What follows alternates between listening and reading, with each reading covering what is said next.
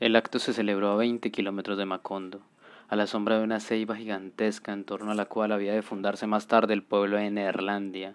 Los delegados del gobierno y los partidos y la comisión rebelde que entregó las armas fueron servidos por un bullicioso grupo de novicias de hábitos blancos que parecían un revuelo de palomas asustadas por la lluvia. El coronel Aureliano Buendía llegó en una mula embarrada, estaba sin afeitar, más atormentado por el dolor de los golondrinos que por el inmenso fracaso de sus sueños, pues había llegado al término de toda esperanza, más allá de la gloria y de la nostalgia de la gloria. De acuerdo con lo dispuesto por él mismo, no hubo música, ni cohetes, ni campanas de júbilo, ni victores, ni ninguna otra manifestación que pudiera alterar el carácter luctuoso del armisticio. Un fotógrafo ambulante que tomó el único retrato suyo que hubiera podido conservarse fue obligado a destruir las placas sin revelarlas. El acto duró apenas el tiempo indispensable para que se estamparan las firmas en torno de la rústica mesa colocada en el centro de una remendada carpa de circo donde se sentaron los delegados, estaban los últimos oficiales que permanecieron fieles al coronel Aureliano Buendía. Antes de tomar las firmas, el delegado personal del presidente de la República trató de leer en voz alta el acta de la rendición, pero el coronel Aureliano Buendía se opuso. No perdamos el tiempo en formalismos, dijo, y se dispuso a firmar los pliegos sin leerlos. Uno de sus oficiales rompió entonces el silencio soporífero de la carpa. Coronel, dijo, háganos el favor de no ser el primero en firmar. El coronel Aureliano Buendía accedió.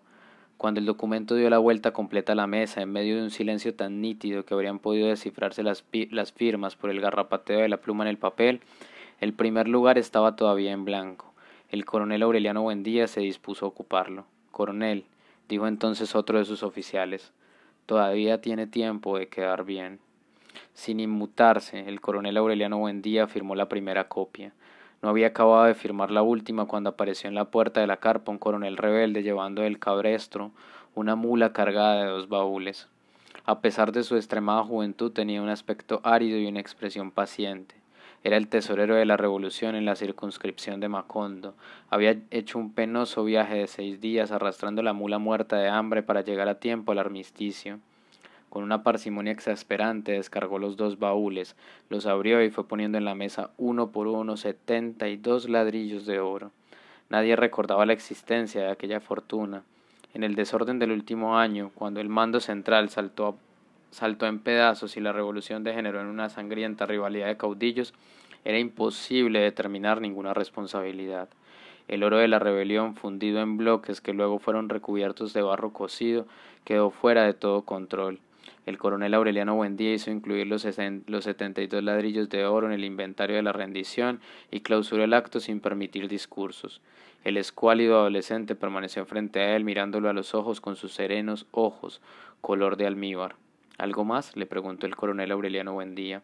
Al joven coronel apretó los dientes. El recibo, dijo. El coronel Aureliano Buendía se lo extendió de su puño y letra.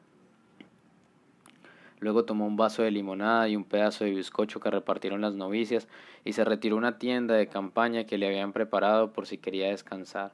Allí se quitó la camisa, se sentó en el borde del catre y a las tres y cuarto de la tarde se disparó un tiro de pistola en el círculo de yodo que su médico personal le había pintado en el pecho.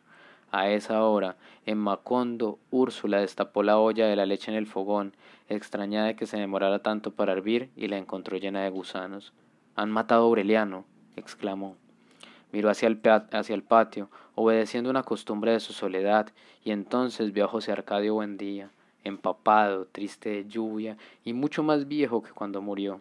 Lo han matado a traición, precisó Úrsula, y nadie le hizo la caridad de cerrarle los ojos. Al anochecer, vio a través de las lágrimas los raudos y luminosos discos anaranjados que cruzaron el cielo como una exhalación y pensó que eran una señal de la muerte. Estaba todavía bajo el castaño, sollozando en las rodillas de su esposo cuando llevaron el coronel Aureliano Buendía envuelto en la manta cartonada de sangre seca y con los ojos abiertos de rabia. Estaba fuera de peligro.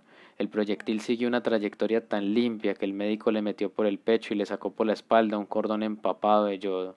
Esta es mi obra maestra, le dijo satisfecho. Era el único punto por donde no podía pasar una bala sin lastimar ningún centro vital. El coronel Aureliano Buendía se vio rodeado de novicias misericordiosas que entonaban salmos desesperados por el eterno descanso de su alma. Y entonces se arrepintió de no haberse dado el tiro en el paladar como lo tenía previsto, solo por burlar el pronóstico de Pilar Ternera. Si todavía me quedara autoridad, le dijo al doctor, lo haría fusilar sin fórmula de juicio, no por salvarme la vida, sino por hacerme quedar en ridículo. El fracaso de la muerte le devolvió en pocas horas el prestigio perdido. Los mismos que inventaron la, la, patraña de que había vendido la guerra por un aposento cuyas paredes estaban construidas con ladrillos de oro, definieron la tentativa de suicidio como un acto de honor y lo proclamaron mártir. Luego, cuando rechazó la orden del mérito que le otorgó el presidente de la República, hasta sus más encarnizados rivales desfilaron por su cuarto pidiéndole que desconociera los términos del armisticio y promoviera una nueva guerra. La casa se llenó de regalos de desagravio, tardíamente impresionado por el respaldo masivo de sus antiguos compañeros de armas, el coronel Aureliano Buendía no descartó la posibilidad de complacerlos. Al contrario, en cierto momento pareció tan entusiasmado con la idea de una nueva guerra que el coronel Gerineldo Márquez pensó que sólo esperaba un pretexto para proclamarla. El pretexto se le ofreció. Efectivamente, cuando el presidente de la República se negó a asignar las pensiones de guerra a los antiguos combatientes, liberales o conservadores, mientras cada expediente no fuera revisado por una comisión especial y la ley de asignaciones aprobada por el Congreso. Esto es un atropello, tronó el coronel Aureliano Buendía. Se morirán de viejos esperando el correo. Abandonó por primera vez el mecedor que Úrsula compró para la convalecencia y dando vueltas en la alcoba dictó un mensaje terminante para el presidente de la República. En ese telegrama, que nunca fue publicado, denunciaba la primera violación del Tratado de Neerlandia y amenazaba con proclamar la guerra a muerte si la asignación de las pensiones no era resuelta en el término de quince días. Era tan justa su actitud que permitía esperar inclusive la adhesión de los antiguos combatientes conservadores, pero la única respuesta del gobierno fue el refuerzo de la Guardia Militar que se había puesto en la puerta de la casa, con el pretexto de protegerla y la prohibición de toda clase de visitas. Medidas similares se adoptaron en todo el país con otros caudillos de cuidado. Fue una operación tan oportuna, drástica y eficaz que dos meses después del armisticio, cuando el coronel Aureliano Buendía fue dado de alta, sus instigadores más decididos estaban muertos o expatriados, o habían sido asimilados para siempre por la administración pública.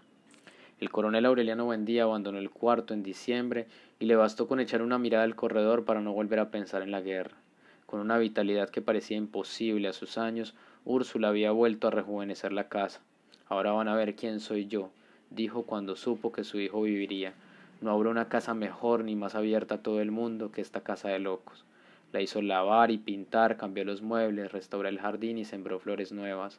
Y abrió puertas y ventanas para que entraran hasta los dormitorios la deslumbrante claridad del verano. Decretó el término de los numerosos lutos superpuestos y ella misma cambió los viejos trastes rigurosos por ropas juveniles.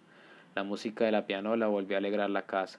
Al oírla, Amaranta se acordó de Pietro Crespi, de su gardenia crepuscular y su olor de lavanda, y en el fondo de su marchito corazón floreció un rencor limpio, purificado por el tiempo. Una tarde en que trataba de poner orden, una tarde en que trataba de poner orden en la sala, Úrsula pidió ayuda a los soldados que custodiaban la casa. El joven comandante de la guardia les concedió el permiso. Poco a poco Úrsula les fue asignando tareas nuevas, los invitaba a comer, les regalaba ropas y zapatos y les enseñaba a leer y escribir. Cuando el gobierno suspendió la vigilancia, uno de ellos se quedó viviendo en la casa y estuvo a su servicio por muchos años. El día de Año Nuevo, enloquecido por los desaires de Remedios la Bella, el joven comandante de la guardia amaneció muerto de amor junto a su ventana.